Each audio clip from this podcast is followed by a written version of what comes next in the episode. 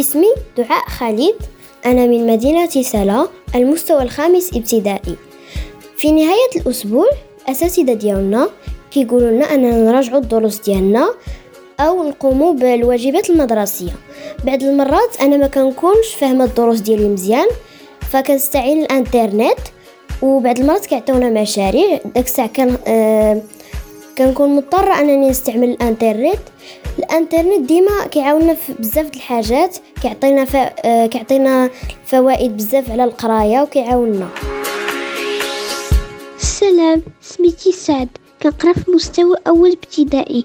ماما وبابا كيعاونوني باش نخدم الانترنت في الدراسة وك... وكنلعب بها في أوقات الفراغ ديالي. الانترنت ولات واحد الحاجة ضروريه اللي تطورت في السنين الاخيره اللي ولا العالم كله كيستعملها. بحال مثلا أنا كنستعملها في les projets ولا recherches فمثلا إلا عطانا أستاذ شي حاجة على شي درس عندنا كنديرو les recherches كنجمعو بها les informations ولا بحال مثلا إلا كان عندنا شي حاجة في المدرسة بحال بعض المرات كنديرو واحد ال quiz اللي كيديرو يسولونا فيها الأسئلة كنستعملو فيها الإنترنت باش كنقدو نجاوبو عليها. أنا سميتي نزار عمري 12 عام كنقرأ في السادس ابتدائي.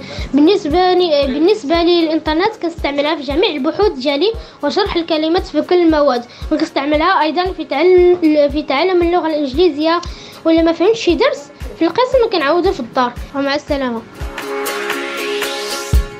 أنا كنستعمل الانترنت باش دير les recherches وباش نقرأ على بعد اللغات وباش وباش تعاوني في القراية تاعي وناخذ المعلومات اللي غادي تعاوني في الدراسة وباش نقدر آه نكون في المدرسة آه من المتفوقين وباش تسهل عليا آه الواجبات تاعي وكلشي داكشي اللي كندير اللي عنده علاقة بالمدرسة.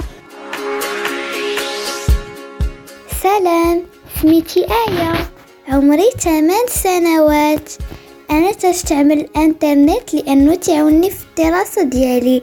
تنستعملو بالمساعدة ديال ماما. تيمكنني الإنترنت من أني نشوف الأخبار وكذلك نتعلم اللغات هي في الدار.